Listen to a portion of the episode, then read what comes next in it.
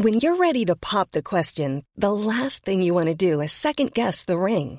At Bluenile.com, you can design a one of a kind ring with the ease and convenience of shopping online. Choose your diamond and setting. When you find the one, you'll get it delivered right to your door. Go to Bluenile.com and use promo code LISTEN to get $50 off your purchase of $500 or more. That's code LISTEN at Bluenile.com for $50 off your purchase. Bluenile.com code LISTEN. Escuchas. Escuchas un podcast de Dixo. Escuchas Linterna Mágica con Miguel Cane. Por Dixo. Dixo. La productora de podcast más importante en habla hispana. Muy buenas tardes, noches, días, lo que sea que sea, este, ahorita que nos estén escuchando, escuchas. Yo soy Roberto Cavazos, aquí de nuevo en la linterna mágica del egregio crítico de cine, Miguel Cane, que aún no me paga honorarios. Sí, bueno, es que ha estado du- dura la recesión de la nación eh, por culpa del efecto Trump. Hola Roberto, ¿qué tal a todos los escuchas que nos sintonizan en la página de Dixo o que descargan este podcast por iTunes? Gracias por escucharnos. Este, pues sin más, hoy no tenemos otra vez invitado especial, pero nosotros somos lo suficientemente especiales, creo, para abarcar lo que queda de este podcast. Pues Miguel, claro. Eh, platícanos, ¿qué vamos a reseñar esta semana? Bueno, esta semana vamos a tener cuatro, cuenten Guau, más, cuatro Como reseñas. si ya fuera Navidad. Sí, así es. Tenemos y, y tenemos una que es muy buena, otra que es buena y dos que son mala y pésima. Bueno, las diré fuera de orden porque yo no escucho tu reseña, o sea que no sé cuáles son. eh, pero tenemos Fiesta de Navidad en la oficina, American Pastoral, Capitán Fantástico y El placer es mío, película mexicana. ¿cierto? Así es de Elisa Miller. Sí, señor. Perfecto. Bueno, pues sin más, pasemos al top 10, ¿no? Perfecto. Entonces dejemos aquí que Fede nos ponga la, la fanfarria.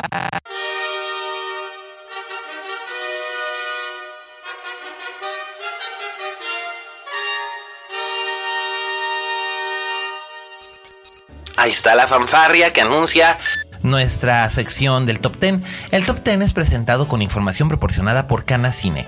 Gracias Canacine, ustedes nos dan la información, pero Canacine no es responsable de los comentarios que se hagan al respecto de las cintas Ni del conforman. contenido de su top 10. Así es, tampoco son Son responsables. puras estadísticas. Así es, pura y dura. O sea, ellos, ellos ponen las matemáticas y yo le doy en la madre a las películas.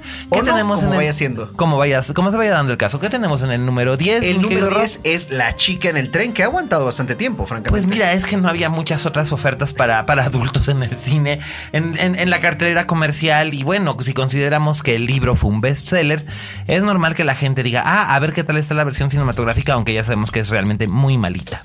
Bueno, en la número 9, Trolls, que aguantó también mucho tiempo. Aguantó bastante, aguantó el mes. Le ganó, le ganó de hecho a Doctor Strange, ¿no? Doctor De Strange hecho, ya salió. Ya, y salió. Ahí sigue. Sí.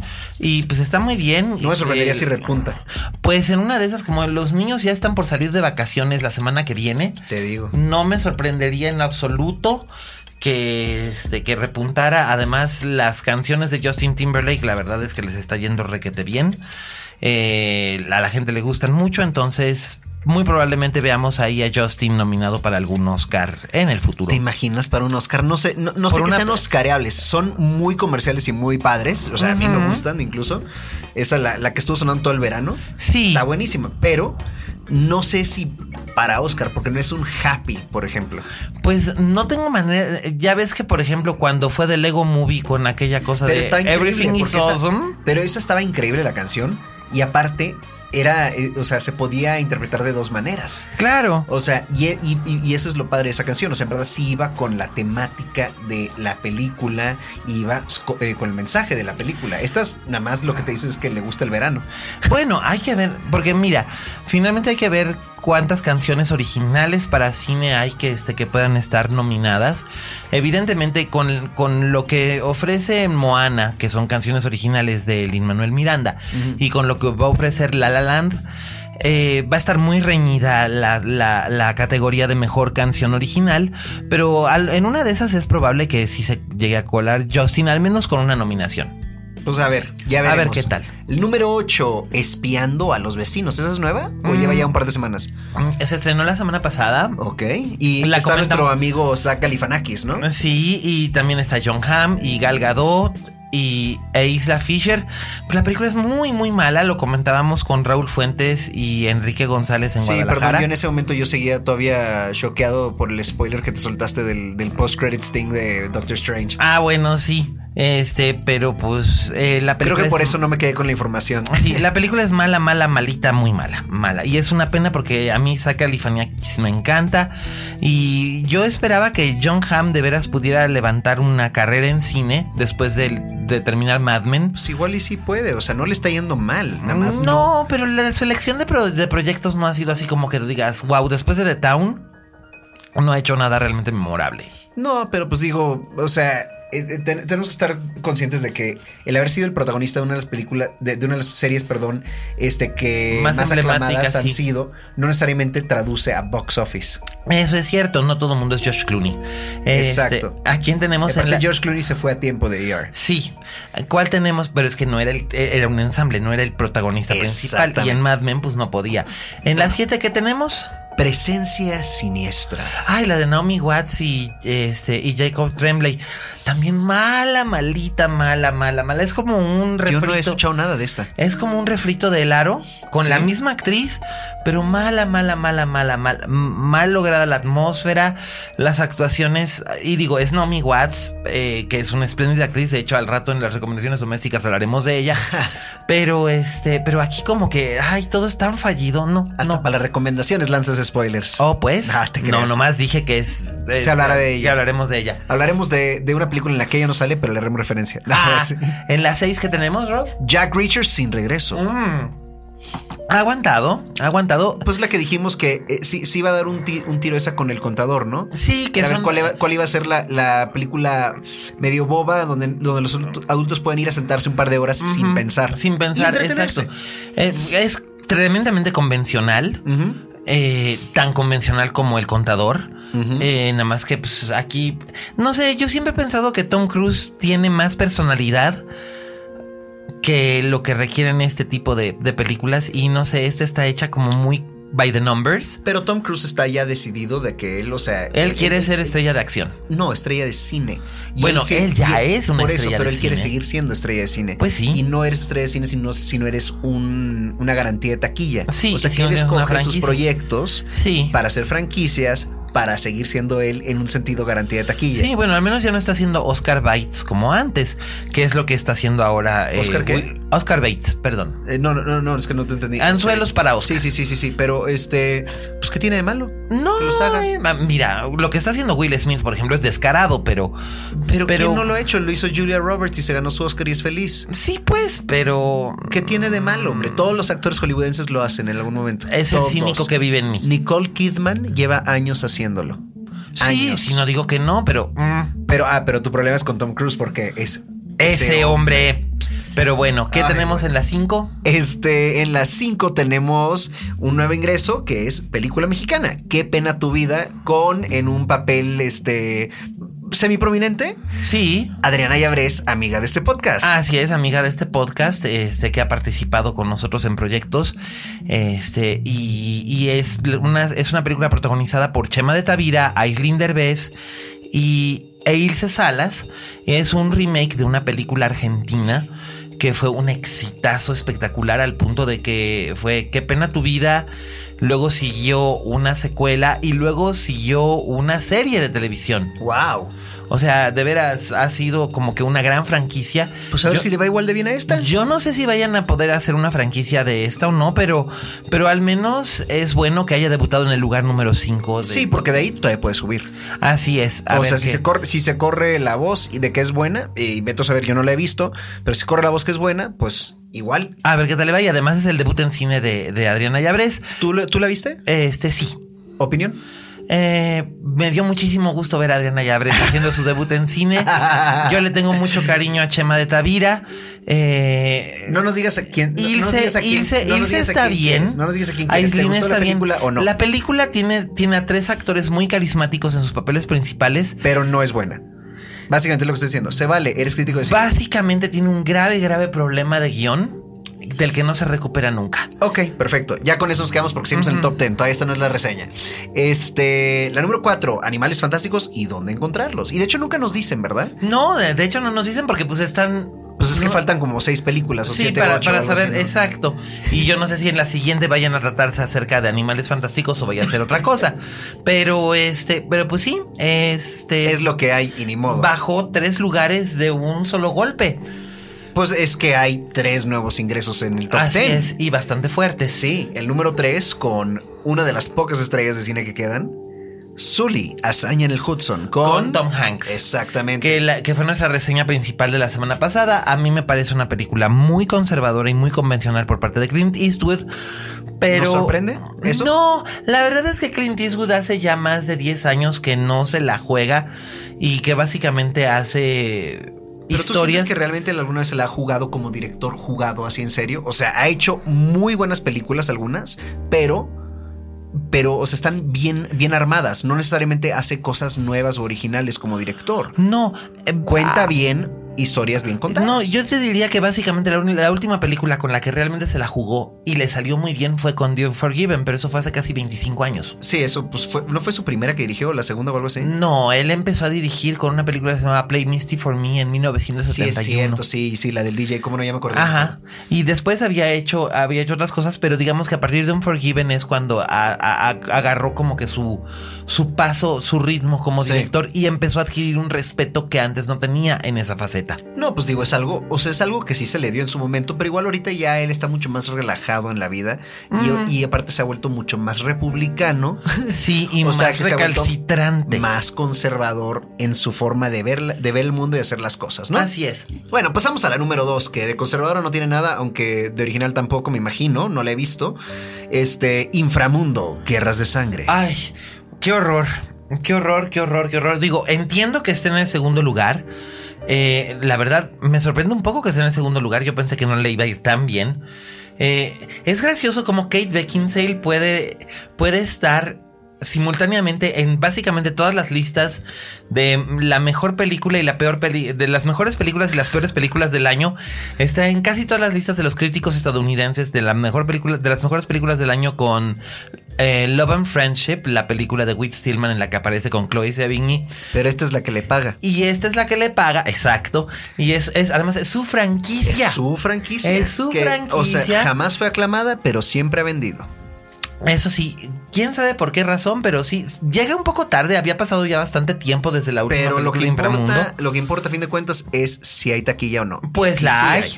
La hay, la hay. La película es mala, pero todas las películas de inframundo han sido malas, o sea, es consistente con su premisa. Y este, exposición, exposición, exposición, exposición, mucha exposición, pero las secuencias de acción dices, bueno, y pues Kate Beckinsale, como quiera que sea, tiene carisma para levantar esta clase de cosas, así que pues qué bueno. Pues bien, entonces pasamos ahora sí al número uno. Sorpresa, sorpresa, que es. Moana. Un mar de aventuras. Claro.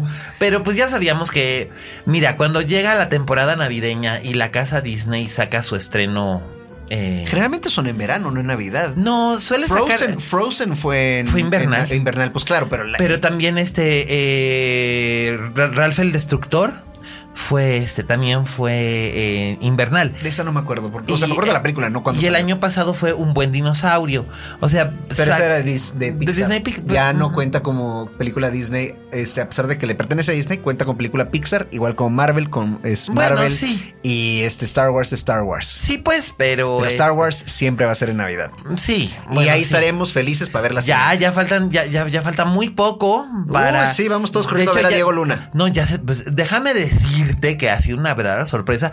Ya están agotados los boletos para las funciones de medianoche. en pues todas las. Eh, pues sí. Pues sí. Y el muñeco de Diego Luna se está vendiendo un montón. Qué pero bueno. No creerás dónde es donde se vende más el muñeco de Diego Luna. En China. En Filipinas. Ah, claro, sí, obvio, no, no tengo idea por qué sería eso, pero bueno. Pero sí. Qué bueno, qué, gusto me da por Diego Luna. Sí, güey, ya es figura de acción de Star Wars. Bueno, y ya con eso concluimos entonces la celebrada sección del Top, 10. Muy bien. Pasamos del aperitivo a las noticias. A las noticias, que ahí viene nuestra, en nuestra fanfarria de, las, de las noticias. Ahí está. Gracias, Fede. Yo ni sabía que teníamos fanfarria en las noticias. Ah, tenemos fanfarria para todo. Básicamente porque Fede nos, nos, pone, nos pone muy buenos efectos. Yo voy a pedir una fanfarria para mí a la próxima. Claro. Este, pero bueno, de noticias tenemos. Se anuncia un remake de La tiendita de los horrores, según Deadline. Sí, esto no sé cómo tomarlo porque... Yo tampoco. Si de por sí la tiendita de los horrores... Es perfecta, ya, no digas más. Exacto, o sea, la, versión de Frank Oz es perfecta y aquí lo que van a hacer es que van a hacer un remake precisamente del musical, pero yo no sé si va a ser remake o va a ser una nueva versión del musical de Off-Broadway que ha tenido éxito en sus reposiciones. Sí, siempre le ha ido bien, ¿no? Sí, claro, incluso cuando le, le fue mal aquí, recientemente en México en, teatro. Acaba de salir hace poquitito. Como tres años. No, no, no, no, no, no. Estoy hablando del año pasado, o sea, lo hizo una de las escuelas, creo. Ah. este, y les fue relativamente mal según, según me enteré, no lo pude ver, o sea que no estoy juzgando. Porque la última versión, la última versión comercial con derechos pagados y todo que se montó fue hace como tres años y le fue bien, tuvo tuvo su temporadita este, con gusto y, y, es que es un musical que conecta con, un montón de gente, aunque si lo consideras, en realidad debe ser probablemente el musical después de Sweeney Todd con, con el tema más oscuro y violento de la historia. No sé, te invito a ver Parade, pero bueno. este, pero pues bueno, la, la va a dirigir Greg Berlanti. Este, que es el cuate que además es el responsable de todo lo que es el Arrowverse y Flash y Supergirl y todas estas versiones. Oh, qué emoción. sí, pero no sé qué vayan a hacer ni, ni nada de esto. Solo sé que como la Warner Brothers tiene los derechos, pues ya dio luz verde a que se desarrolle este remake. No sé qué opinará Frank ¿Es proyecto de él? Es, proyecto de él. es proyecto personal de él. Sí, él lo levantó. Pues es que sí, después de hacerle tantos millones a, Warner, pues. Sí, pues sí. Igual te ganas, te ganas el lujo, ¿no? El privilegio. Pues sí, a ver, a ver, a ver qué tal. Bueno, pues pasamos de eso a la primera vista de la versión de cine de Baywatch. Ah, que además resulta ser que fue así como que se volvió viral. Sacaron, sacaron el teaser de este, de en, no me acuerdo qué página es, creo que es de playlist. Ajá. Y este, y de repente empezaron a tener un montón de hits por ver a, The Rock, a Zac Efron y al atractivo visual que va a salir en, la película, pero son nada más. Y los incluye a ellos, digamos. Sí, por supuesto. Son personas muy atractivas. Claro, y es, es, es, es muy, muy breve el pietaje que se saca pero este, digamos que es un teaser del teaser. Pues hablando de teaser del teaser, y esto no está oficialmente aquí entre nuestras notas, pero Hoy salió el teaser del teaser de Spider-Man Homecoming también. Sí, también, es verdad. Y digo, nada más es cosa como de unos cuantos segundos. Pero vemos que sale, este, que sale Cappy, el, el este. ¿Se llama Cappy? Ya ni me acuerdo. El, el, el, chofer asistente de Iron Man, de Tony Stark. Sí, sí, sí, sí. Sale ahí como que le trae un, este un nuevo outfit a Spider-Man, ¿no? que además es, es el personaje que originalmente interpreta en, un, en, en, Iron Man 1. Y en 2 y en 3, John Favreau. John Favreau, exacto. Sí, y, todavía en esta también. Sigue siendo John Favreau. Que es el que, que es el que, bueno, en la, en, en la continuidad de los cómics es el que se casa con Pepper Potts. Eventualmente. Eventualmente. Pero este, pero pues sí, ahí, ahí, ahí. Esto a saber si aquí sucede si igual. Aquí, si aquí sucede igual. Pero todos nos hacen muy bien, eh, lo hicieron muy bien en revelar ese aspecto, pero siguen sin revelar realmente nada de la trama ni de quién Aunque hace sí vimos de quién. un poquito del, del nuevo outfit de Spider-Man que trae las alitas esas de telaraña. Que originalmente en los las tenía en el primer diseño. Y nunca las tuvo en ninguna película hasta el momento. No, y eso está padre, porque eso es algo que le va a permitir volar en corrientes de aire. Exacto, algo que es muy importante, la verdad. Pues oye. O sea, si vas a, si vas a volar, pues mejor tener alas, ¿no? Por supuesto. y también otro, otro, otro teaser que sacaron también es, bueno, este no es un teaser, solamente ¿Teaser mostraron. De teaser también? teaser de teaser más bien mostraron el, arte conceptual de Coco, la nueva película de Pixar que se estrena el año que viene. Ajá. Y que, algo sobre, sobre, la, temática, ¿no? Sí, eh, la temática es que son, es una familia mexicano-americana. Órale. Y Gael García Bernal va a estar eh, eh, involucrado en, tanto en la versión en inglés como en la versión en español. Órale. Muy bien. Entonces eh, se va a autodoblar al español. Pues sí, digamos que. Qué bien. bueno, él habla muy bien en inglés, así que. No, no, no, ya sé, pero para el español, la versión en español, él se autodoblará. Claro, él, pondrá su propia voz, claro. sí. Para, el personaje en, ambas versiones. Y los personajes se ven bonitos, fíjate, al menos las ilustraciones. Sí, yo vi un par de ilustraciones y la verdad se ven el, muy el niño y su abuela. Sí, exactamente. Y no sé, por un momento dije, ay, ecos de Up. Y dije, qué padre, porque Oh, pues es una película que le habla a tanto a niños como a adultos y esa es la gran ventaja que tiene Pixar, ¿no? Sí, que la verdad puede, o sea, es para todo público Pixar y algo para todos tienen y hay chistes que entendemos nosotros, hay chistes que entienden los niños, hay chistes que todos que, tienen todos y dices, wow. Y ese es uno de los dos proyectos que va, que va a estrenar Pixar el año que viene, el otro es Cars 3. Pues bueno, ah. también, o sea...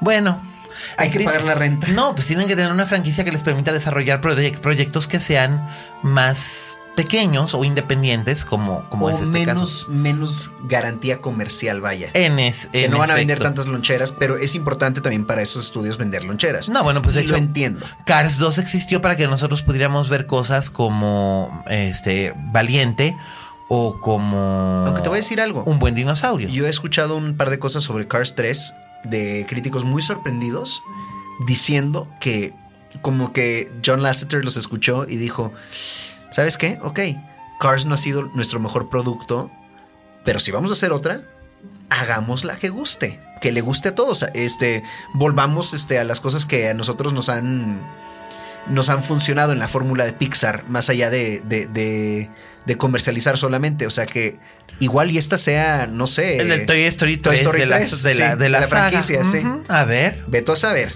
Este, todo es posible. ¿Y qué más tenemos?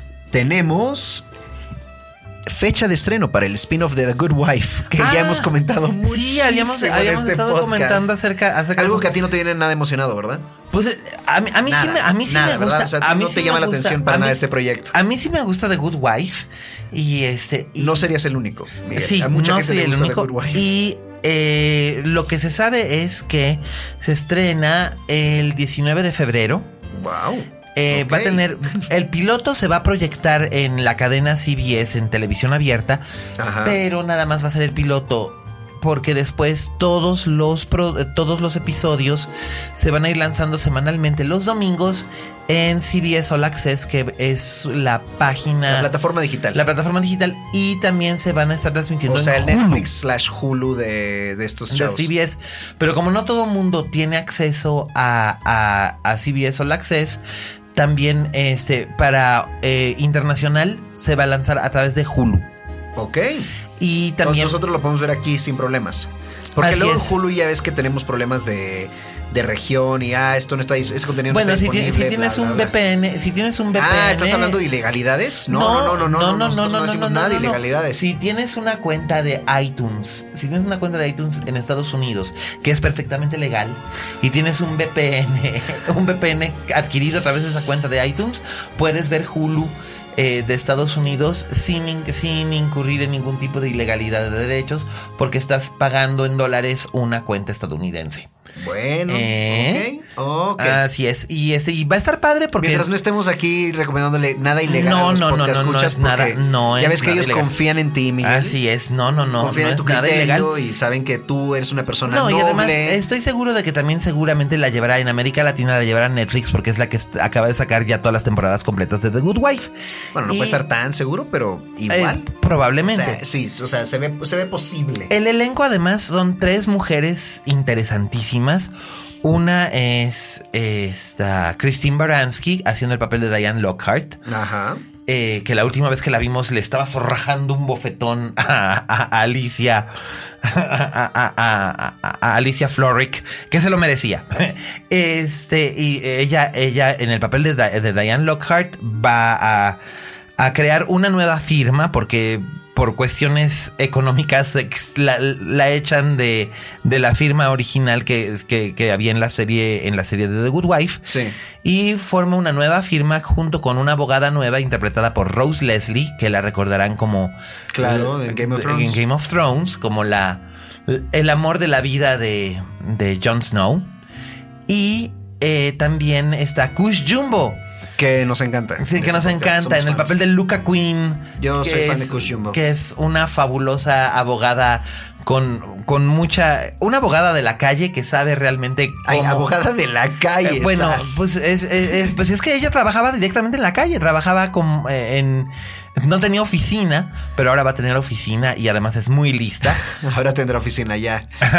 ahora tendrá oficina, pero los tres personajes son se antojan bien interesantes. Digo, al personaje de Kush Jumbo lo vimos en la última temporada de Good Wife y básicamente hizo que nos olvidáramos de Kalinda. Entonces, ¿De quién? De, ¿Ah, sí? ¿De quién? Ah, pues sí, exacto. Entonces, a ver, a ver qué tal, a ver qué tal nos va nada más. De hecho, yo realmente digo de quién porque jamás he visto Ah, The. Good Wife. Lo Ah, siento, pero- escuchas, no me juzgan. Pero los que sí, pero los que, pero los que sí, los que sí veían The Good Wife saben a lo que me refiero sobre Luca Quinn. Entonces, Pero bueno, ya hablamos mucho de, de esta serie y todavía ni siquiera estrena. O sea así que. es, 19 de febrero. Exacto. Bueno, y por último, Christina Ricci será Zelda Fitzgerald en una nueva serie digital. Así es, Cristina Ricci básicamente ha encontrado en la televisión como que un nicho que no no había contemplado antes, pero le está funcionando bastante bien. Ha sido la protagonista de tres series. Eh, protagonizó Panam, que es, eh, fue una serie sobre las sobrecargos de la, de la célebre aerolínea que nada más duró una temporada. Sí. Luego estuvo dos temporadas como Lizzie Borden, la famosa asesina eh, clásica estadounidense, que resultaba ser que no en la serie no era una asesina, pero eh, eh, muy interesante. su- Ahora su resulta, trabajo ahora resulta que nos estás echando también spoilers de esa serie. No, porque no, porque en la historia real era una asesina, pero aquí lo cambian para que ella pudiera protagonizar una serie donde es más bien una detective. Y eh, ahora viene en esta serie que se llama Zelda, el principio de todo, donde interpreta a la que es probablemente la mujer más famosa de la década de los años 20, que es Zelda Fitzgerald, la esposa del, del escritor F. Scott Fitzgerald, el autor del Gran Gatsby y Tierna es la Noche y que es un personaje histórico interesantísimo, porque aparte de ser la flapper más famosa del, del mundo, era también escritora por mérito propio y además estaba rematadamente loca. O sea, estaba loca, o sea, de veras. Se le, se le iba el avión gruesísimo. Entonces, a ver cómo, cómo, cómo, cómo presentan esto en esta serie, que es una serie limitada de 10 episodios que se va a transmitir a través de Amazon. Muy bien, pues con eso concluimos aquí nuestra sección de las noticias. Pasamos al plato fuerte. Las reseñas de la semana. Porque son múltiples. Sí, porque ahora tenemos cuatro. Entonces voy a ir de. Vamos a ir picadito, ¿no? Porque hay Sí. mucho que cubrir. Pues sí, ¿qué, hago? ¿Me voy de lo mejor a lo peor o de lo peor a lo mejor? Empecemos mejor así como las tengo apuntadas y vamos Vas. descubriendo qué es lo mejor a y lo peor. suelta la primera. Capitán Fantástico. Capitán Fantástico es una película dirigida por Matt Ross, eh, protagonizada por Vigo Mortensen y Frank Langella, que es la sorpresa indie del año. Eh, es algo así como el Little Miss Sunshine de esta temporada. Y la verdad es que vale mucho la pena que la vayan a ver.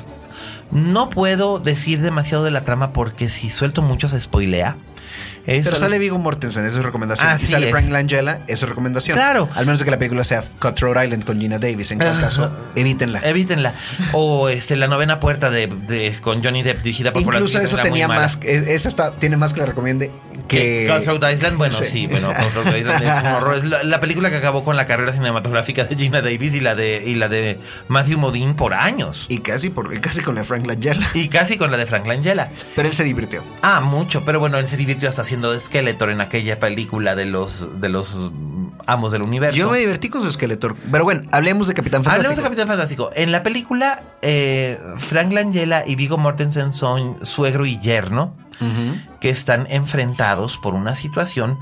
El personaje de Vigo es un padre de familia que ha criado durante más de una década a sus hijos en aislamiento, los sacó del sistema, lo que él consideraba un Y sistema de la ciudad. de la ciudad y de todo. Lo consideraba un sistema capitalista y corrupto. Entonces, después de que su esposa sufre un colapso mental porque tiene trastorno bipolar y la, y la, entier- la la encierran en un hospital. A decir, la entierran. No, no la Qué manera de resolver las La- cosas, la, ¿no? la- la internan. Ya sé que no están, ya sé que no están fuera de la civilización, pero. Sí, pero no, no. poco la esposa, la esposa es internada en un hospital psiquiátrico Ajá. y él, y él se lleva a los niños a, a criarlos con técnicas de supervivencia en lo salvaje, así como en Into the Wild, aquella película, ¿te acuerdas? Sí. Sobre Alexander Supertramp. Bueno, pues eso. Entonces él se dedica a criar a sus hijos así hasta que una situación lo obliga a regresar a la civilización con sus hijos y enfrentarse a su suegro, que es Frank Langella, que es un hombre sumamente conservador y muy establishment, ¿no? Y es como, digamos, el encuentro de estas. Pero que también sabe usar un arco y flecha, ¿no? Claro, porque es el, encuentro de estas dos familias o, de estos dos aspectos de la familia. Y no puedo decir mucho más porque este, de verdad lo arruinaría. Vale la pena que la vean, se estrena bueno, Tiempo Flotante se estrenó, el viernes pasado, porque ustedes lo van a estar escuchando esto el, martes. Sí. Se estrenó el viernes pasado y de verdad vale mucho, mucho la pena que la busquen. Sobre todo porque, como es una película independiente, es muy probable que esté en pocas salas. Y que dure poco tiempo en esas salas. Y dure poco tiempo, así que aprovechen y véanla porque además la fotografía es tan bella. En sí, desde el tráiler. Y hay una canción en el tráiler que no he, que no he localizado y que está hermosa. Es un cover de. ¿Te refieres al cover de, este, de Sweet Child of Mine? No. No, no, no, no, no, no un cover Sweet Child of Mine. Otra que salió en el primer tráiler de Captain Fantastic. Estaba ah. hermosa. Y la busqué y la shazameé y todo, pero en ese entonces pues todavía no. Todavía, todavía nadie la ubicaba porque apenas estaba saliendo el primer tráiler de la, de la pues película. Pues la, banda sonora es bonita. Es este. Es, muy indie, ¿no? Es muy indie, pues es muy tipo Polyphonic Spree, sí, esta clase de cosas, ¿no? Entonces, la verdad vale mucho la pena. Y Matt Ross es un estupendo director. Ya lo conocían ustedes quizás como actor porque apareció en American Psycho, apareció también en True Blood, apareció en American Horror Story y fue uno de los protagonistas de eh, Big Love, aquella serie de la HBO sobre los mormones que a mí me encantaba. Entonces, eh, la, serie, no los mormones. No, la serie. No tienes nada en contra de los mormones. No, no, porque iba a tener. De hecho, tengo. Pues, estoy checando. Tengo parientes mormones, fíjate. Entre ¿No quiere decir que te caigan bien? Mm, no, sí. Entre la múltiple cantidad de, personas que componen mi, mi, ecléctico árbol genealógico. Aquí no discriminamos contra nadie más que contra la familia natural. Exacto. tengo, tengo, tengo parientes judíos, tengo parientes ateos, tengo parientes católicos. Deja de presumir y hablamos de las películas. y mormones. Así que pues vale mucho, mucho la pena que la vayan a ver. y es... Ay, perdón. No, yo me estoy riendo porque estamos, nos fuimos, nos fuimos una tangente así pero cabrona. nos fuimos por una de las ramas del árbol genealógico. Sí, que, nada que ver tuvo con esta película. Pero, bueno, la película vale recomendada mucho, y no la queremos spoilear. Sumamente recomendable y no puedo spoilear más. Excelente. Entonces pasamos ahora a American Pastoral. American Pastoral. El debut como director de cine de Ewan McGregor. Así es. Adaptada de una novela de Philip Roth. Que dicen que es inadaptable al cine. Híjole. A ver, ha habido adaptaciones al cine de Philip Roth desde los años 60. Eh, se hizo eh, Goodbye Columbus, que fue lo primero que, que, este, que, hizo, que, que, se hizo basado en una, en una novela suya. Eh, es una novela corta, Goodbye Columbus, y ahí actuaba este, Richard Benjamin y fue el debut en cine de Ali Magro antes de irse a morir toda bonita en donde ustedes ya saben, ¿no?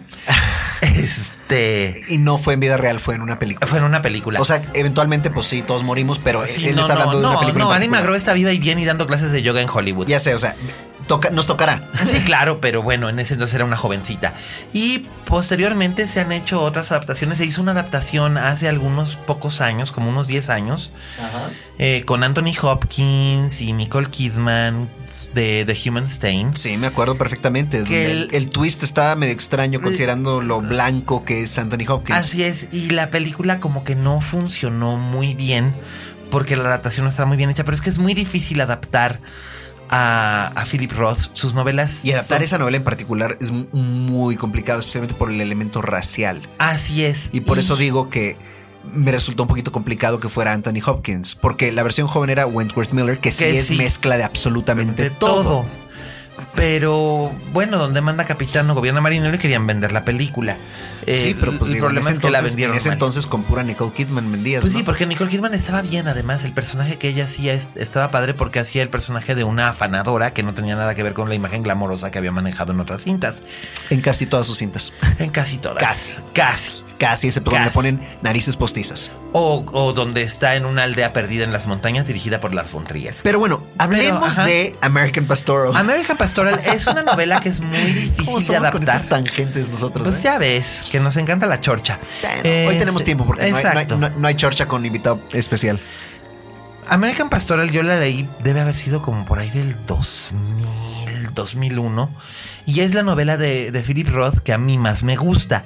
Órale. Pero es... Entonces tú ya tenías aquí algo personal, ¿no? O sea... Por lo menos yo ya sabía por dónde iban a ir los tiros y tenía mucha curiosidad, porque además se había intentado filmar muchas veces antes.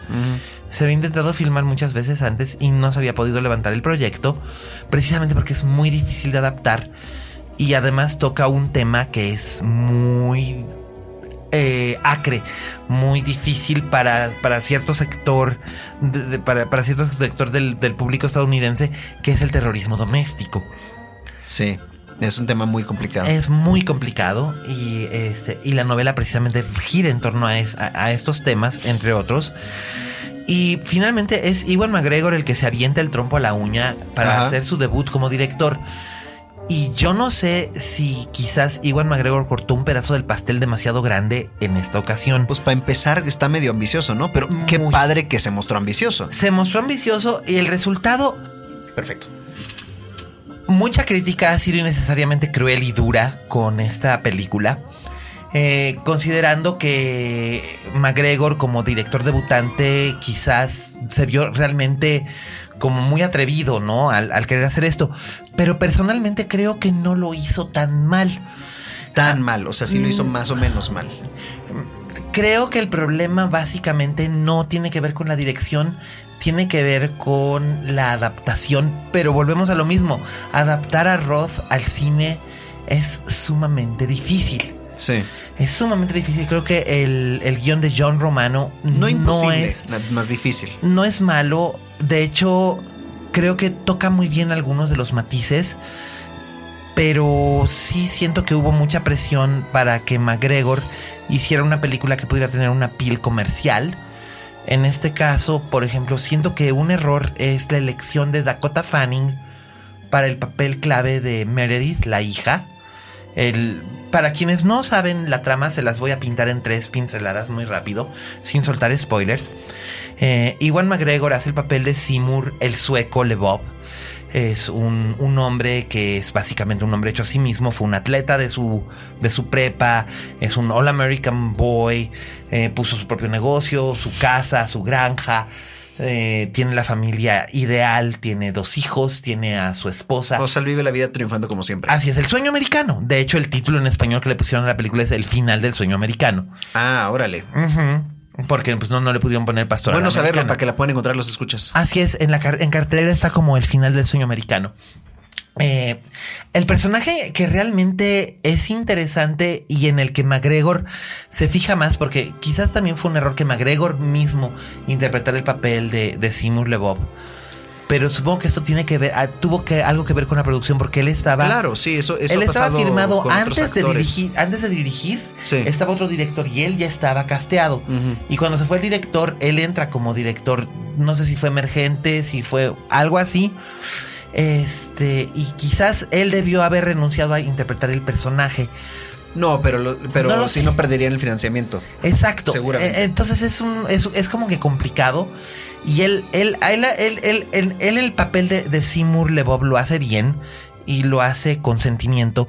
Pero donde veo que sí se concentró mucho en mostrar los matices y las facetas es en la relación de Seymour tanto con su esposa como con su hija, que son, es el eje central de la historia de, esta novela. La esposa es interpretada por Jennifer Connelly, el personaje de Don, Don Dwyer, que es una, una bellísima, de hecho es una reina de belleza, eh, que es su novia de la prepa. Eh, es católica, a él no le importa, él es protestante, pero igual se casan y tienen esta vida que es aparentemente perfecta en... pero Dios los castiga. A finales de los años 50 y principios de los años 60. No, Dios no los castiga. Ah. Es la propia sociedad la que... Son los turbulentos años 60 los que les pasan factura. Porque tienen dos hijos y Jake y, Jake y Mary. Y Meredith es la, el personaje interpretado por Dakota Fanning, que siento que se descompone muy rápidamente en la novela, como que sí hay tiempo para poder explorar los motivos que llevan a Meredith a hacerlo. en una novela no hay prisa. Lo que hace, exacto, y la película tiene que durar dos horas. En este caso tiene que durar dos horas o incluso un poco menos. Era, aparentemente es una de las condiciones que pusieron en producción. Wow. Y este, y pues la verdad es que hizo un muy buen trabajo considerando la presión que tenía, ¿no? Entonces van a haber cortado mucho, seguramente. Eh, bueno, hay toda una parte al principio de la historia que definitivamente se tiene que, se, tuvo que omitir. No puedo revelarla porque estaría soltando un spoiler muy grande. Pero el caso es que se centran en el conflicto, en el conflicto de, de, la familia. Meredith es una niña que tendría todo para ser una golden child, pero tiene una desventaja, tiene una desventaja física, no sé si decirlo. No, digamos, dejémoslo así. Tiene una desventaja que le provoca una terrible timidez y la aísla, aunque sus padres tratan de ayudarla. Y finalmente en ese aislamiento ella va teniendo y acumulando un rencor social que la lleva a hacer algo terrible. Y esto, y este, este algo terrible acaba por colapsar el sueño americano de sus padres. Sí. El personaje de, de Jennifer Connelly. De hecho, en Milenio Dominical salió una entrevista que, dio al Dominical, donde ella hablaba precisamente de cómo fue el trabajo que hizo con McGregor al respecto de cómo, cómo, este, cómo abordar este personaje, porque muchas veces se suele tener la impresión de que Philip Roth es un, un escritor misógino porque todas sus novelas, casi sin excepción, son protagonizadas por hombres y sus personajes femeninos suelen ser más bien como eh, accesorios. En este caso no es así. De hecho, aunque el protagonista es, es, Seymour Lebov, en realidad la historia es la historia del enfrentamiento o, o el aislamiento o, o lo que sucede entre la madre y la hija a través de la percepción de los ojos del padre. Al principio no se da cuenta de lo que está ocurriendo porque él piensa que está viviendo el sueño americano y cuando se da cuenta ya es demasiado tarde. Y ella, el personaje, el personaje de Don, tiene muchas, muchos matices. Es por un lado, es esta reina de belleza, reina de la prepa, novia perfecta, esposa perfecta, ama de casa perfecta, pero se está quebrando. Y creo que la elección de Jennifer Connelly es idónea para esta clase de personajes. Ya la habíamos visto hacer trabajos así en Requiem por un sueño o en Casa de Arena y Niebla, que eso es algo que a mí siempre me ha parecido muy entusiasmante por parte de ella, porque hubiera sido muy fácil que Jennifer Connelly fincara una carrera únicamente basándose en su aspecto físico. Es una de las mujeres más bellas del mundo, sin, sin lugar a dudas, y lo ha sido desde hace 30 años, cuando empezó haciendo Laberinto con David Bowie era, era una adolescente bellísima y es una mujer bellísima, pero siempre ha buscado estos personajes que, sufren o que, que la retan. Y aquí el personaje de ella sí sufre mucho. Y siento que McGregor en, en, en, de algún modo, no lo sé de cierto, lo supongo, se enfocó mucho en trabajar con ella y no tanto en el trabajo de él. El trabajo de él se siente a veces como quizás es demasiado sutil o le faltan matices. Y el problema con Dakota Fanning es que, y esto es parte del problema del guion, es que ella eh, se vuelve un monstruo demasiado rápido. Ok, no digamos más. No diré Siento que ya con eso. La película es. La película tiene que ser vista. Vale la pena que se vea. Porque siempre es una gran ocasión ver una película de, basada en una novela de Philip Roth. Ver una película basada en una novela importante de la literatura, de donde sea, es importante. Aunque sea como un ejercicio de adaptación o algo que vaya a acercar al espectador a una novela de Philip Roth. Oye, también vale la pena decir que Miguel, aunque su opinión difiere con la de la mayoría de la crítica, hay, que decirlo, igual que con Moana, pero pues en Moana igual él está muy equivocado, pero en esta no, este, no necesariamente porque el otro crítico que también salió a defender American Pastoral eh, o El fin del sueño americano fue Mark Kermode que es un excelentísimo y muy respetado eh, eh, crítico de cine. Y él también dijo, tiene sus problemas, no es perfecta, pero no está tan mala como todo el mundo está diciendo. No, creo que han sido innecesariamente crueles y básicamente siento que es una manera de castigar eh, a, a McGregor por aventarse a hacer. Por atreverse. Por atreverse a hacer algo tan grande que a lo mejor sí, esto quizás en manos de un director más experimentado no sé, Aronofsky o... Bueno, no, Aronofsky no, porque Aronofsky con Noé lo perdimos, pero em, quizás... Eh, ¿Perdimos Aronofsky? Con Noé, sí, por Dios. Ah, perdón, sí. Bueno, pero digo. Sí. Pero. Bueno, si Aronofsky volviera a. No necesariamente es una pérdida permanente, es una película, es una película mala. Pero bueno, pon tú, el Aronofsky de Requiem o de Black Swan podía haber hecho algo maravilloso con esto. O, bueno, pues igual, igual y se avienta un remake en 25 años. No, o quizás si fuéramos a irnos con, con, actores, con, actores dirigiendo, esto es la clase de material con el que hubiera funcionado muy bien, por ejemplo, Jodie Foster. Tú me hablas a mí de Jodie Foster y yo le he visto más películas buenas como directora Ben Affleck. También Ben Affleck hubiera estado, hubiera estado, hubiera sido interesante ver el tratamiento, sobre todo porque además el personaje o David Fincher hubiera hecho una gran cosa con esto. Bueno, ya, ya, ya, ya, ya ¿para qué, pensamos la película es lo que es y tiene que ser vista. Yo sí soy partidario de que por favor vayan, véanla y háganse su propio su propio juicio al respecto, ábranse su propio criterio al respecto. Bueno, pues nos quedan dos películas, El placer es mío y Fiesta de Navidad en la oficina. Ok. Y tú habías dicho que teníamos una muy buena, una buena y dos muy malas. Así es. Yo yéndome por el tono de tus reseñas, creo que todavía viene lo mejor, ¿no? pues mira. Empecemos por El placer es mío. El placer es mío es una película de Elisa Miller. Eh, la vi en Morelia pero en 2015, no este año, no, el, pasado. Se ha tardado mucho en salir. Estuvo en la sección oficial de ficción del 2015, se tardó un montón.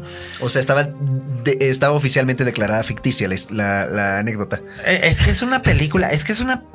Mira, yo no quiero ser, yo, yo no quiero sonar como, ahora sí, lo que decía sobre cómo fueron con, con McGregor. Sí. No quiero sonar cruel, pero es que la película es de lo peor que vi en, en Morelia 2015 la película me resultó profundamente irritante y no lo digo porque sea una película dirigida por una mujer.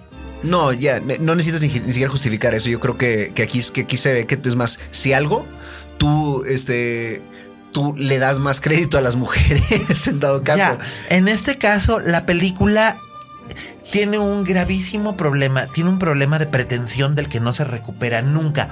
Y eso no es cuestión de género. No, es una cuestión de cómo narras las cosas y la anécdota que me está narrando es una anécdota superficial que se podía haber narrado en un corto. Básicamente es una pareja joven eh, de hipsters de la Condesa que se van a vivir a, no sé si es Tepoztlán, creo que es Tepoztlán o Tepoztlán, Tepoztlán creo que es, a un pueblo en la provincia no lejos de la Ciudad de México, eh, con intenciones de hacer cosas artísticas o intelectuales. Eh, los personajes principales son encarnados por Flor Eduarda Gurrola, que a mi modo de ver es una muy buena actriz, pero aquí está desperdiciada en un personaje que no tiene como que mucho sentido lo que hace.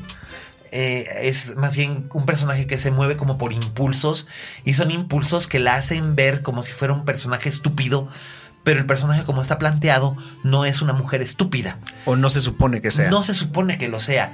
Y el personaje masculino es interpretado por Fausto Alzati, que no es actor, es escritor, pero aquí eh, interpreta a la pareja de, de, de Flor Eduarda y básicamente eh, parece como si la única razón por la que estuviera ahí era para tener pretextos para quitarse la ropa y enseñarnos su órgano monumental y masturbarse en cámara.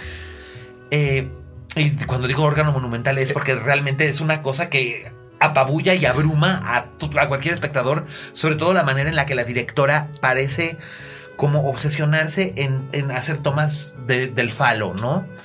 Bueno, pues spoiler ligero, hay masturbación en esta película. Sí, Pero ¿cuándo y por qué? Ah, no. Habrá que verlo. Es, que ojalá hubiera un porqué. Ojalá hubiera un porqué. Yo siento que. Eso no, podría ser nuestro eslogan por la vida, ¿no? Ahorita como está el mundo. Ojalá hubiera un porqué. Ojalá hubiera un porqué. Al menos que, que, yo entendiera cuál es, la, cuál es la razón. Porque siento y esta es mi interpretación personal, que Elisa Miller está aquí como que objetivizando sexualmente al personaje masculino en vez de que sea el personaje femenino el que se objeto. El que, pues, este, este está bien, está bien en el sentido de que, pues, para cambiarla un poquito. Invertir los roles. Eso me parece interesante marginalmente. El problema es que no hace nada con eso después, más que larguísimas tomas en las que lo vemos a él obsesionado con su coche y obsesionado con masturbarse. Y luego una gran toma climática en la que se desmonta un automóvil y es como tengo que interpretar esto de alguna manera. La, en realidad la mejor actuación de la película corre a cargo. coche. No, corre a cargo de la de la de la primera de, la célebre actriz, la primera actriz que es especialmente célebre en teatro, Tara Parra. Me, choca ese, ese, término. Primera actriz, primer actor. Yo sé, pero bueno, es, una, es un convencionalismo para referirnos a, a una actriz. La actriz veterana. muy buena. Esta actriz muy buena, digamos. Tara Parra, Tara Parra ha trabajado por años, una gran trayectoria, amplísima trayectoria. Y aquí hace el papel de la abuela del personaje de, de, de, Flor Eduarda. Tiene una aparición brevísima y sin embargo su personaje consigue despertar el interés en el espectador en lo que por lo demás es un marasmo de tedio de casi dos horas. Ay, pues qué flojera, ¿no? La película es realmente imperdonable en ese pecado. Puedo aceptarte que sea pretenciosa, lo que no te puedo perdonar es que sea aburrida. Una pregunta, ¿es tan mala que hay que verla? No lo sé, no lo sé. Creo que es interesante que sobre todo la gente que está estudiando cine y sé que hay gente que estudia cine que escucha este podcast porque no solo la gente que estudia cine, la gente que hace cine. Que hace cine debería de ver esto, digamos que quizás como un ejemplo de, ok, esto es lo que no debería de hacer, como un ejemplo, como una advertencia o como ¿Qué podría, qué, podría mejorarse de esto? Porque sí hay cosas que se podrían haber mejorado si la directora hubiera tenido quizás un poco más de, sentido, pero también siento que hizo lo que quería hacer. Por lo tanto, no puedo reprochárselo, porque es su visión y su película es lo que es. No, pero puedes reprocharle el, que no, el, que a tu, a tu opinión la no haya quedado bien. No, la película es su mayor pecado, su pecado cardinal, lo que es imperdonable es que sea tediosa. Bueno, pues pasemos a lo que ahora sí va a ser la mejor película de la semana, Fiesta de Navidad en la oficina. ¿Sabes que me dieron pensamientos casi, casi suicidas cuando estaba viendo esa cosa? Sin exagerar, ¿verdad? No, de verdad estaba yo pensando, hijo, mano, qué ganas ahorita. O sea. Pero salen actores padres, ¿no? Ay, el elenco es interesantísimo. Es casi todo un roster de los de los comediantes de moda que hacen televisión tal y, Jason Jennifer y Jason Bateman y Jennifer Aniston sí, o sea o sea vamos el elenco no está tan mal pero no es como te sirven te ofrecen este champán que es muy bueno y que tiene tiene vamos esta marca prestigiosa whatever te lo sirven en una copa muy bonita y no tiene y no tiene espuma ah totalmente flat. Los chistes son, son predecibles, son clichés, son sexistas. Seguramente, eso me imagino, porque es el, es el, humor frat house, ¿no? De, las películas de comedia gringas típicas. Pero sabes que eso se lo puedo aceptar a películas para chavitos. Y esta es una película que pretende pasar por una comedia sofisticada para adultos. Los frat, los frat boys también crecen. Eh, sí, pero crecen o sea, y acuérdate, la gracia. acuérdate que cuando yo era chavo, la película era American Pie. Y, tuvo mucho éxito y ese público creció. Sí, pero por desgracia aquí no existe, digamos que ese tipo de... No sé, la chispa que tenían películas como American Pie o Van Wilder o esas cosas. Ajá. No. Aquí no hay chispa. Es ay, es mortalmente aburrida. Es mala, mala, mala, mala, mala, mala. Pues qué desafortunado, porque, a, ver, danos una breve sinopsis, o sea, de qué va la película, porque ya sé que lo dice el título, Fiesta de Navidad en la oficina. Pues es que es eso, o sea, es self-explanatory. O sea, un grupo de empleados... Pero se sale, se sale de control, me imagino. Un grupo de empleados de un corporativo deciden que van a tener su tradicional fiesta corporativa de Navidad, que suelen ser affairs muy muy acá, porque además es cuando quedan bien con los clientes. Claro, claro. Quedan bien con los, con el, con, con el. Fiestas muy antisépticas, ¿no? Exacto, ¿no? Eh, y tal. Pero este año deciden que, que van, a, van a tratar de ponerle un poco más de chispa. Y además hay elementos externos como que entran, este, estupefacientes. Y se mezclan. Porque esos jamás se manifiestan en ese tipo de fiestas, nunca. Sí, pero eh, te vas al baño o lo que sea. Y aquí lo que ocurre es que de repente se provoca como un efecto dominó. Y lo que pretendería ser muy gracioso, en realidad es como un refrito de. Yo, yo no sé si tú, Roberto, la recuerdas, pero sé que gente de mi generación sí recuerda muy bien una película espantosa de los años 80 pero que tiene, digamos que la gracia de haber sido uno de los primeros, de, las primeras películas protagonizadas por Tom Hanks. Me refiero a Despedida de Soltero. Me acuerdo. Que es una película realmente mala, low bro humor de lo peor, chistes sexistas, chistes de drogas, el burro se moría de una sobredosis de pero, pero ahí pues ahí tenían la excusa que eran los ochentas. Exacto. pues aquí es como si quisieran volver a ese tipo de humor, pero no existe una excusa porque ese, ese tipo de humor ya no es gracioso. Aunque estoy seguro de que mucha gente lo, va a encontrar gracioso. Yo no sé si por razones nostálgicas o por simpleza. No lo sé. pero la película en realidad a mí me resultó onerosa. Pues bueno, o sea, creo que no hay mucho más que decir. ¿Había alguna actuación rescatable? Jennifer Aniston suele ser, eh, suele ser algo brillante incluso en esta clase de cosas. ¿Te acuerdas en, aquella? Eh, ella tiene el mejor gag de esta cosa horrible de quiero matar a mi jefe. Sí. Eh, el, mejor gag que tienes que después de que después de que literalmente viola a su asistente le dice eh, eh, eh, quieto ahí Jodie Foster haciendo haciendo referencia a, acusados. Y sí, pero pues este para ti es el mejor chiste porque eres de las tres personas que lo entendieron. Que lo, entendió, pero bueno, vamos, pero ella tiene un carisma que es suficiente como para sacar a flote esta clase de cosas. Y aquí no pudo. Uy. Bueno, si tampoco pudo sacar a flote Mother's Day. No, pero digo, Mother's Day era otra de esas de algo day, ¿no? O sea, donde salen mil personas que reconoces de algún lado, este, y todos tienen historias que tangencialmente están relacionadas la una con la otra. ¿no? Eh, Mother's Day trataba de ser drama, comedia, romanticona. Aquí es básicamente lo mismo, pero. En frat comedy en frat comedy y la verdad es que no funciona. Y pues tienen ustedes bastantes opciones. Entonces, esta fue la recomendación de la semana. Este, pues tienen ustedes bastantes, bastantes opciones de lo que hay en cartelera. Déjame ver, entonces yo siento que justamente las reseñaste en el orden de mejor a peor. Así es. Me supuse, Capitán Fantástico, desde el tráiler y desde Vigo Mortensen y Frank Langella se sabía Capitán Fantástico no se la deben de perder. Eh, el, fin del sueño americano vale la pena que la vean. Aunque sea para que se hagan su propio criterio o vayan corriendo a comprar la novela de Roth. Y las otras dos eh, pueden esperarse a que salgan en plataformas digitales y no les cuesten. Más de lo que ya pagan. Exactamente. bueno, pues ya pasamos sin más al postre que son las recomendaciones domésticas, una sección muy gustada. Sí, la verdad es que le gusta bastante a, nuestros escuchas, nos mandan comentarios con el hashtag linterna mágica diciendo que, que, es lo que más les ha gustado o porque es que les permite explorar series que antes no se habrían permitido. O películas. O películas, exacto, series y películas, de hecho series y películas que no, que no habían considerado o que no, no sabían ni que existían, ¿no? Bueno, pues aquí vamos a... ya por segunda vez vamos a hablar de esta serie, nada más que ahora estamos hablando del relaunch que se está haciendo en Netflix de Gilmore Girls, la serie favorita de mi tío Mario. Mario Cavazos Garza, Mario Francisco Cavazos Garza, para ventanearlo del todo. Vive en Monterrey, en San Pedro Garza García. Búrlense todos de él, no tiene Twitter ni Facebook, o sea que no se va a enterar. Pues mira, no, pero seguramente Diego se lo va a decir. Por cierto, hola Diego Cavazos, que nos escuchas. Sí, saludos hermano. Este la, miniserie, porque se puede calificar como una miniserie, son cuatro, son cuatro episodios de hora y media. Ajá. Este equivaldría más o menos como a la mitad de una temporada corta de estas de tres episodios que se hacen ahora. Sí, claro. Eh, está mona. Eh, es un placer volver a Stars Hollow. Es, es un gusto volver a ver a las Gilmore Girls. Sobre todo porque ahora se entiende. Ahora sí queda bien claro que las Gilmore Girls no son solamente Lorelai y Rory. También este, la abuela. eso empezó a suceder ya en las últimas temporadas. En las últimas temporadas, pero aquí como que se refrenda y de hecho el personaje de la abuela es quizás el que tiene el mejor desarrollo de los tres, fíjate.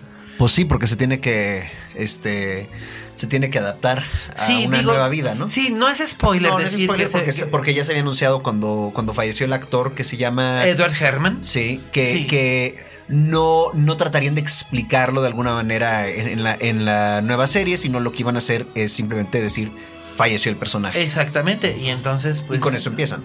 Así es, entonces bueno, muere Richard Gilmore y este y del mismo modo se establece una nueva dinámica entre los tres personajes porque ahora Rory tiene 32 años, ya no ya no tiene 16 este, Lorelai. Pues, estaría difícil que nos lo sigamos creyendo de 16, ¿no? Sí.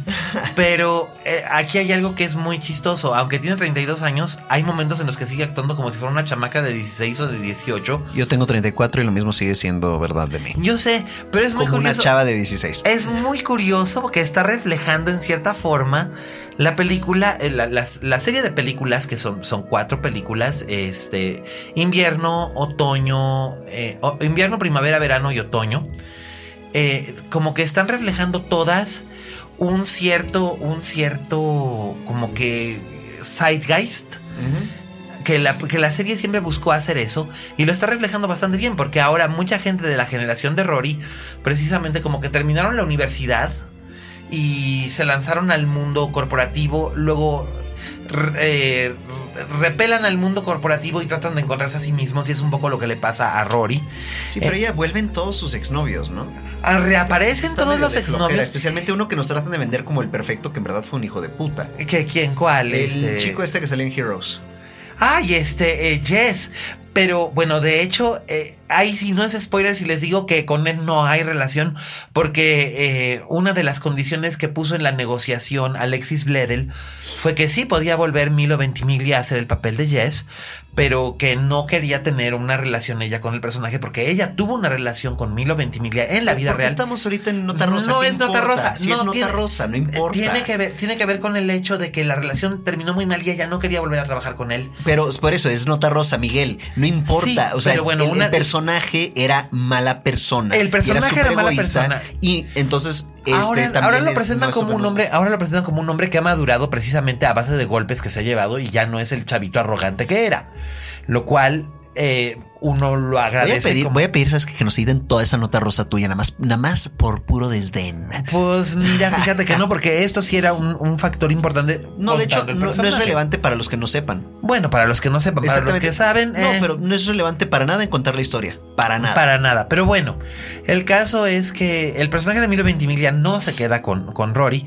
De hecho, este es interesante. Que se quede sola. Pues no sé, no me digas nada. No, te diré nada. No te, no te spoilearé. este, no, además me esperé, me esperé hasta que hubiera pasado casi un mes. ¿Y qué? Como quiera, hombre. La gente, algunos no la han visto como yo y algunos nunca la verán y otros ya la vieron y otros están. Exacto, de hecho, los fans, los fans from Hell seguro se le echaron en la primera noche. Y, ellos, y ellos pueden discutir spoilers contigo en arroba alias Cane por Twitter con, hashtag, linterna, mágica. Pero ojo con los spoilers, pónganle también hashtag spoiler para que los demás que no quieran verlos no los vean. Exactamente, sobre todo porque luego se escapan. Este, pero a lo que voy, esta nueva serie funciona bien. Eh, está, está como para, para, irte a echar el café con las comadres a decir. No creerás lo que pasó. Exactamente. Pues ¿Qué opina usted de esto, no, Bueno, la verdad. Y todas tocándose las perlas, ¿no? Como buenas señoras de Polanco. De hecho, de hecho funciona. De hecho, se burla un poco de eso. Sale Melissa McCarthy, cosa que siempre se agradece. Y en uno de sus personajes no bufonescos. No, en de los que hacía antes de Bridesmaids. Exactamente. Aquí, aquí hace, aquí hace el personaje de Suki, que era uno de los personajes claves de la, de la serie. Y aparece poquito, pero aparece. Eh, Lorelai está bastante bien. El personaje parece haber madurado. Eh, al menos lo suficiente como para que nosotros le creamos que ya es una mujer con responsabilidades importantes. Y, la verdad es que sí funciona. Hay cosas que funcionan muy bien. Además, siempre es un placer ver a personajes a los que les agarramos cariño en los siete años de la temporada, como como por ejemplo Kirk, que es este personaje completamente excéntrico que vive en el pueblo y que pasa por distintas encarnaciones en estas películas haciendo cosas realmente extrañas y bizarras, como crear su propio servicio de Uber, pero no se llama Uber, sino se llama Uber. Entonces, bueno, no, no les puedo explicar, tendrían que verlo para, para, para creerlo. Suena ridículo como, como todo lo que hace como todo lo que hace Kirk, pero es ridículo con corazón. Y la serie tiene su corazón puesto, bien puesto en el lugar, así que vale la pena. Si habían estado ustedes dudando de acercarse a estas cuatro películas sobre las Gilmore Girls, acérquense. Lo que sí les puedo decir es que ya, ya dijo Amy Sherman Paladino que quizás dentro de un año y medio o una cosa así habrá otras cuatro. Y, pues que, porque así de, así de bien les fue, ¿no? Eh, ya, no, además lo tenían planificado para terminar en un cliffhanger, no voy a decir cuál es. Pero sí, terminan, terminan con, con, algo como que, que, nos deja a todos así como que en suspenso de ¿y ahora qué va a pasar? Entonces, supongo que para resolverlo, por lo menos harán una miniserie más. ¿Y tendrá algún crossover con eh, Supernatural? Pues apareció, este, apareció este Jared Paladecki, pero nada más aparece como 20 segundos. Y es básicamente como para poner a dormir ya al personaje de, Dean. Pero pues ya había, ya había desaparecido, desaparecido, desaparecido. Sí, Nada más que ahorita están haciendo lo mismo de que, que salgan todo, eh, The Old Gangs All Here, ¿no? Sí, sí, y básicamente con la excepción de Edward Herman. De Edward Herman, por razones obvias, The Old Gang is all there. Claro, obviamente. Pues bueno, esa fue Gilmore Girls, recomendación de la semana de nuestro crítico, porque pues yo no he visto esta, esta nueva disponible en temporada. Netflix, sí, disponible en Netflix y solo en Netflix, exclusivamente en Netflix. Eh, donde no podrán encontrar nuestra recomendación cinematográfica doméstica de la semana, que es la película Mulholland Drive. De David Lynch. y con la ya spoileada apariencia de Naomi Watts. Para los que pusieron atención al principio del podcast. Protagonizada por Naomi Watts y por eh, Laurelena Harring y Justin Theroux. La película cumple 15 años, fíjate. 15 ya. 15 ya. Y, Casi igual que yo. Pero no se siente, pero, o como los 15 de Ruby. Ándale, sí. que, oigan, todavía están con tiempo cuando escuchen este podcast. Este, creo, creo que hay este, descuentos con algunas de las grandes aerolíneas para llegar a, San, Luis. Potosí. Pues eso es marketing. Sí, no, está muy bien hecho. Este, y, ya salió el papá de Ruby a decir que sí, en efecto, todos estamos invitados. Ah, pues qué padre, porque yo no tenía nada que hacer el 26 de diciembre, así que voy a agarrar y me voy a ir a lanzar a, a echar el taconazo y a ver si agarro la chiva. Yo sí tengo plan porque es la última función de Beach Box los que no se puedan ir a San Luis Potosí a ver. Que vayan, al, al, que vayan al cierre de temporada. De sí, por favor. O sea, está padrísima. Sí, serán pocos los que no vayan al de Rubí, pero es una sala chiquita, o sea que nos la llenan bien a gusto. Gracias. Muy bien. Acabando el comercial de Rubí y de Beach Y, de Beach Boxer, vamos, vámonos de lleno con David Lynch. Por favor mucha gente, no todo el mundo sabe, pero mucha gente que, que, que, admira esta película sabe que originalmente iba a ser el piloto para una, para una teleserie que David Lynch iba a hacer. Eh, que originalmente, de hecho, cuando se le ocurrió por primera vez iba a ser un spin-off de Twin Peaks. Sí. Y luego fue, se fue modificando y se fue, fue un piloto que se convirtió en película. Exacto. Y fue básicamente porque los ejecutivos de la ABC, él les dijo, tengo esta idea para, para un piloto, es una mujer en problemas en Hollywood, sobrevive a un accidente de, de, de limusina, que es la primera escena y pierde la memoria. Y entonces le preguntaron los ejecutivos de la ABC, bueno, ¿y qué va a pasar después? Ah, pues para que te cuente qué es lo que va a pasar después, tienes que, comprarme la, serie. Y se la compraron. Siendo David Lynch, pensaron, ah, tendremos otro Twin Peaks en... que se les olvidó que la cancelaron después de dos temporadas. Pues sí, pues, pero bueno, la primera temporada fue el furor y total y absoluto. Vino a revolucionar la televisión moderna. Entonces pensaron que quizás por ahí se podía ir, se podían ir los tiros. Eh, cuando vieron el producto terminado, no les gustó y al propio Lynch no le gustaba. Entonces lo que decidió fue que se quedó con su piloto y luego pensó que había cosas que le gustaban. Entonces lo que hizo fue un proceso de edición. Lo que vemos en la película terminada es básicamente como un 40% del piloto original. Ajá.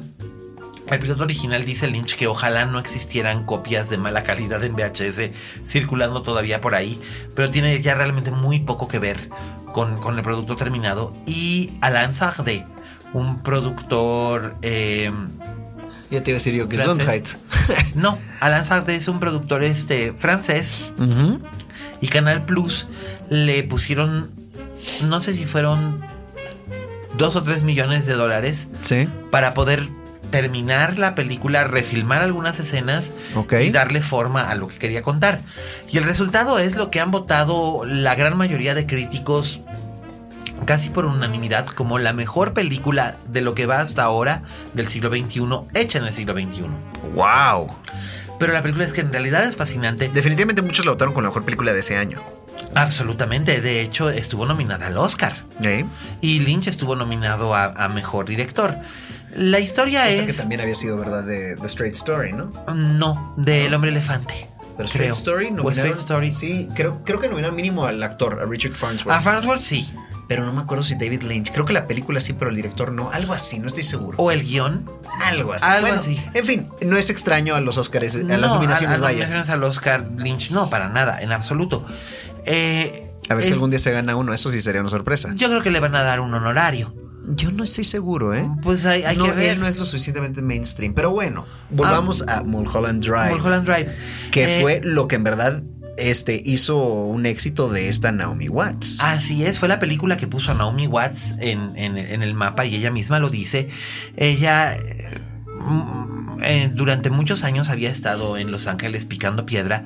Ella había llegado procedente de Australia Eh, no es ningún secreto que es amiga de la infancia de Nicole Kidman y que Nicole Kidman fue su principal apoyo cuando llegó ella a Estados Oye, Unidos. Tandy Newton también. O sea, si, si nos vamos a poner a listar todos los amigas. No, bueno, de hecho trabajaron las tres juntas de adolescentes en una película maravillosa que se llama Flirting. Sí.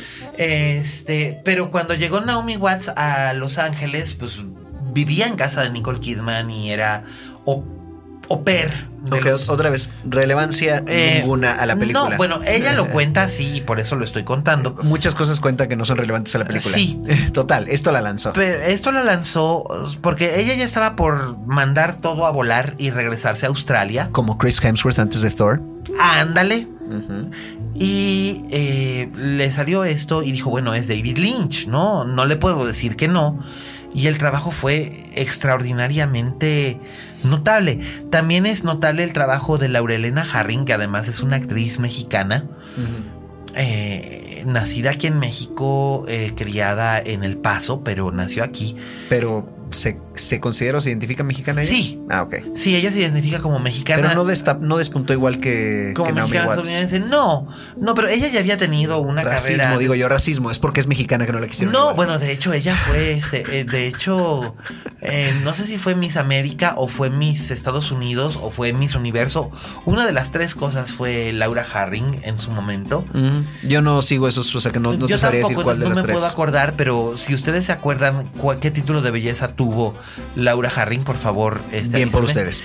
Eh, usen el hashtag linterna mágica y, re- y cuéntanoslo. Y corregimos. Y corregimos, ella este, también había actuado en películas de bajo presupuesto, pero que habían sido notables a principios de los 90, quizás por su temática como Lambada, el baile prohibido.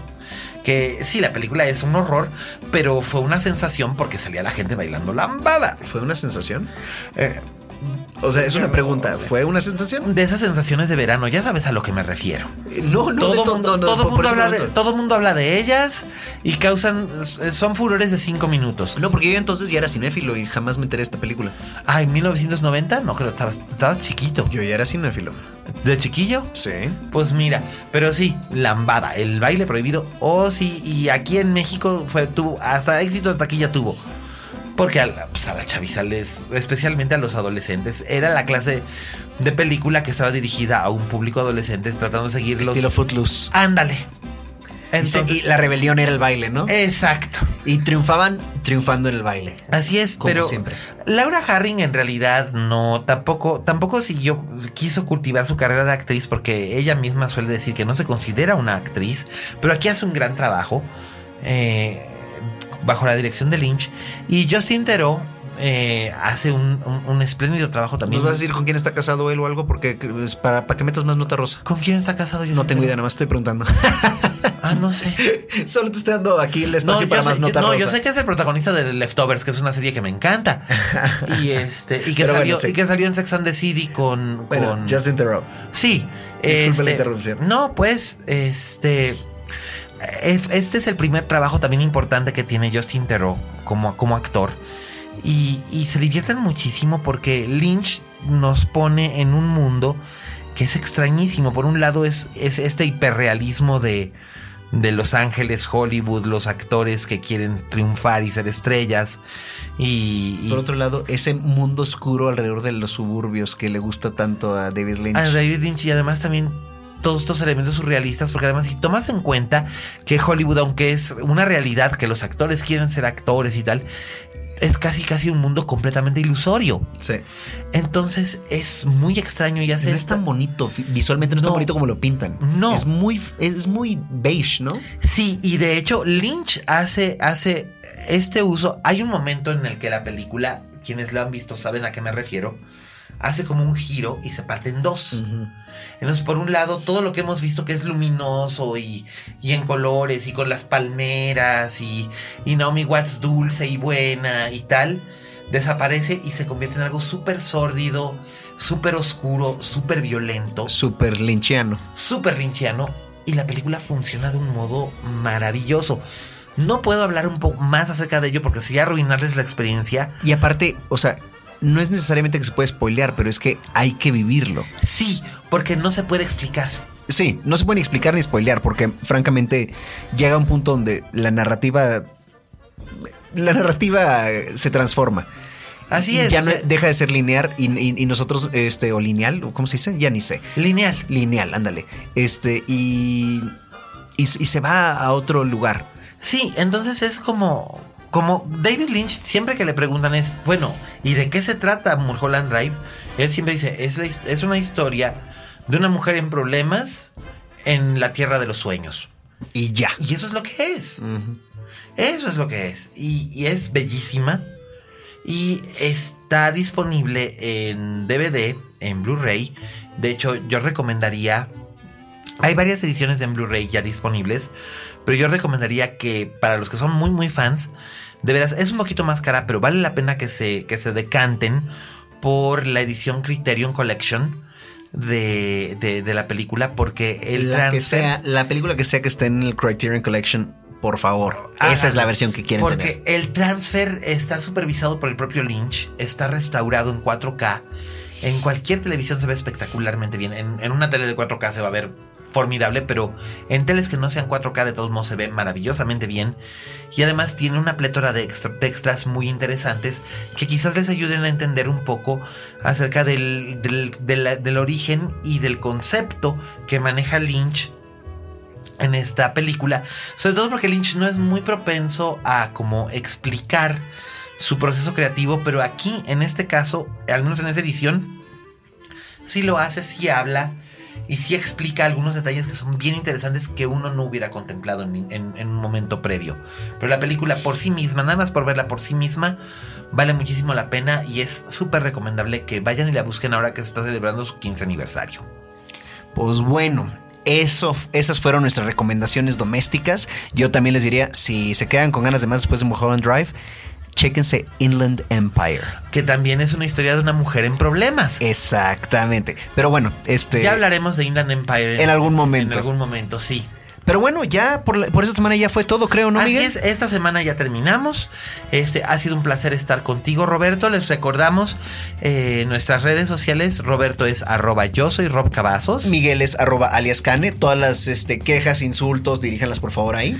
Así es. Y también yo quiero recordarles, este podcast está saliendo al aire el día martes 13 de diciembre. Pero ustedes todavía, si lo escuchan martes 13 de diciembre, están a tiempo de adquirir sus boletos en el Teatro Milán para asistir el jueves 15 a lo que es probablemente el gran evento que cierra la temporada teatral eh, anual, que es 24 Hour Place. Este es un evento que se hace a beneficio de la Fundación Hogares. Sí, cierto. Una eh, causa muy noble. Muy noble. Por lo tanto, es que cuestan 800 pesos los boletos y quizás ustedes dirán, ay, ¿por qué tan caro? Porque están haciendo una obra de caridad, ¿saben?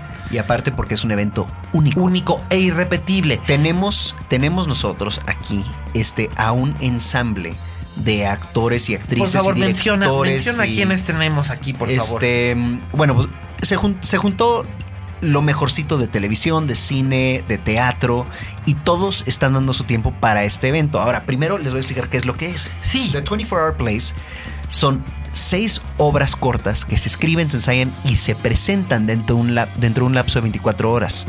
O sea que llegamos el, el 14 por la noche, nos juntamos todos, nos presentamos, actores y directores se van a dormir y los dramaturgos se quedan escribiendo sus obras nuevas a lo largo de esa noche. En la mañana llegan los directores y los actores, descubren cada quien en qué obra van y se ponen a trabajar. Y para las 9 de la noche del 15 de diciembre, sube el telón y a ver qué salió. Este es algo muy divertido. Las seis obras, las seis obras, cada obra tiene una duración aproximada de entre 10 y 12 minutos, idealmente. Y cada una tiene un director distinto y un elenco compuesto por cinco. Eh, por cinco, quiero decir. Sí, creo que sí. Cinco actores, son cinco actores eh, distintos por obra. Son habitualmente o tres hombres y dos mujeres, o tres mujeres y dos hombres, pero Puede ser cualquier combinación. Eh, Puede ser cualquier, combinación. Eso, eso sí no está asignado. Este, lo único que importa es que a cada, a cada dramaturgo se le asignan cinco actores este, y ellos tienen que escribir algo para esos cinco y luego los directores se les asigna una obra y ellos tienen que dirigir a los, director, a los actores que ya estaban, que ya venían con la obra, pongan ustedes. Yo quisiera hacer un apunte. Tuve la fortuna de ser invitado como dramaturgo en la edición de 2015 y probablemente como dramaturgo ha sido una de las experiencias más satisfactorias, más emocionantes y más vertiginosas de mi vida. Eh, porque sí te da vértigo. Eh, porque tienes, tú te empiezas a escribir alrededor de las 11 de la noche y tienes que entregar tu obra a las 7 de la mañana. Sí, 7 de la mañana. Entonces tienes toda una noche para crear una obra en la que tienes absoluta libertad de géneros y de creación con tal de que le des algo, o este, con que le des algo proporcionalmente justo a cada actor que te tocó. Exactamente, y de que sea una obra de teatro, o sea, aunque dure 10 minutos o 12 minutos, sea una obra de, teatro de verdad. Es decir, un inicio, un nudo y un desenlace. Exacto. Y fue una experiencia maravillosa. Eh, es algo que agradezco mucho y que celebro mucho y que me enorgullece mucho haber, haber participado y haber podido crear una obra pequeñita que tuvo, que, tuvo un elenco formidable en el momento en que se montó y una directora excelente. Y este año, ¿quiénes van a estar, Roberto? Pues como directores están Ana Lorena Pérez Ríos, Artus Chávez, Camila Brett, David Gaitán, Omar Medina y Rina Rajlewski. Como dramaturgos, Adriana Pelusi, que muchos conocerán su trabajo de televisión, Elisabetta Gómez, Fernando Canek, Gabriela Gurayev, Gibran Portela, que escribió, que coescribió Güeros. La jaula de oro y Güeros. Sí. Y Paula Celaya. Ahora, las actrices, este, que son muchas más, a ver, ahí les va. Adriana Llabrés, Adriana Montes de Oca, Ana Lucía Robleda, Dalila Polanco, Daniela Schmidt, Gabriela de la Garza, Karina Gidi, Macaria, María José Brunet, Noemí Espinosa, Raquel Garza, Rocío Verdejo, Rosa María Bianchi, Tiare Escanda y Yuriria del Valle. Y finalmente, los actores serán Álvaro Zúñiga, Andy Zuno, Antonio Alcántara, Eugenio Bartilotti, Evan Regueira, Fernando Córdoba, Iker Madrid, Jerry Velázquez, Lenny Sundel, Manuel Balbi, Nacho Taján, Pablo Valentín, Ricardo Polanco, Salvador Petrola y Santiago Centeno. ¡Wow! Oye, estaba viendo que en los actores, especialmente en el, cuadro de actores masculinos, hay muchos actores que tienen una gran escuela de teatro musical. O sea, quien, quien tenga la fortuna de tener a Lenny Sundel y Macaria, que son dos grandes, grandes figuras, figurones del teatro musical en México, híjole, si es que los llegan a tener juntos, porque además esto es como una tómbola, no sabes qué te va a tocar, será formidable. O sea, realmente vale mucho la pena verlo. Y además, los boletos que ustedes adquieran en las taquillas del Teatro Milán o a través de Ticketmaster son. Eh, toda la ganancia es para la Fundación Hogares, que se dedica a este a mejorar a, mejorar este las condiciones de vida de, de comunidades digamos, con menos posibilidades. Em, y la verdad, eh, arreglan casas, calles, construyen centros comunitarios, organizan actividades. Eh, eh, búsquenlos por favor en Facebook, está Fundación, Fundación Hogares, en Twitter son arroba fundhogar y hacen un trabajo muy importante, muy necesario y muy noble. Y lo importante es que recordemos que aunque The 24 Hour Place México sea una, una diversión para todos los participantes, no hay que olvidar por qué lo hacemos. Que es por una buena causa. Muchas gracias Roberto, de verdad no se pierdan la oportunidad de acudir a este evento y cuando escuchen ustedes este podcast todavía estarán a tiempo de adquirir sus boletos que además se acaban, así que rápido. Sí, se acaban rápido, así que por favor métanle velocidad. Pero bueno, creo que ya ahora sí, ya nos despedimos, ¿no, Miguel? Así es. Lo dejo gracias, Roberto. Gracias, Roberto. Y bueno. Como decía la Betty Davis, en cualquier negocio que ustedes emprendan, si no tienen fama de monstruos, es que todavía no son estrellas. Hasta la próxima.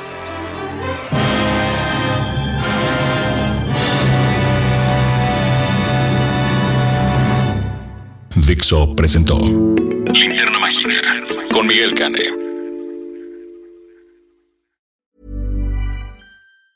Hi, I'm Daniel, founder of Pretty Litter. Did you know cats tend to hide symptoms of sickness and pain? I learned this the hard way after losing my cat, Gingy. So I created Pretty Litter, a health monitoring litter that helps detect early signs of illness by changing colors, saving you money and potentially your cat's life. Pretty Litter is veterinarian developed, and it's the easiest way to keep tabs on your fur baby's health right at home. Go to prettylitter.com and use code ACAST for 20% off your first order and a free cat toy. Terms and conditions apply. See site for details.